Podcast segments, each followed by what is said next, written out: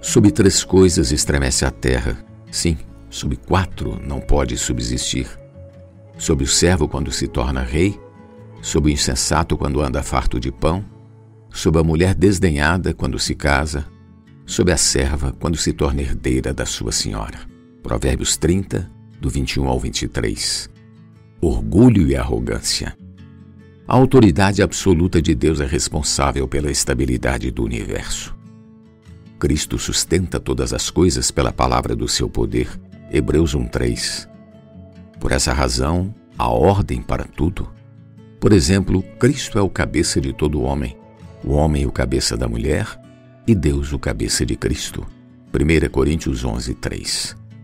Quando a ordem é subvertida, começa a confusão. Quando o servo se torna rei, por não ter experiência em governar, isso pode incorrer em má administração e orgulho. O poder corrompe o caráter despreparado e o torna insuportável.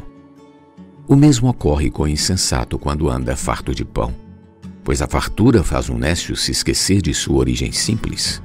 E também com a mulher desdenhada, recalcada, quando se casa, fica difícil de se conviver. Ou com a serva quando se torna herdeira da sua senhora. O homem é extremamente vulnerável ao orgulho e arrogância, mesmo na igreja. Paulo alerta para as pessoas despreparadas não assumirem posição de líder, para que não se ensoberbeça e incorra na condenação do diabo.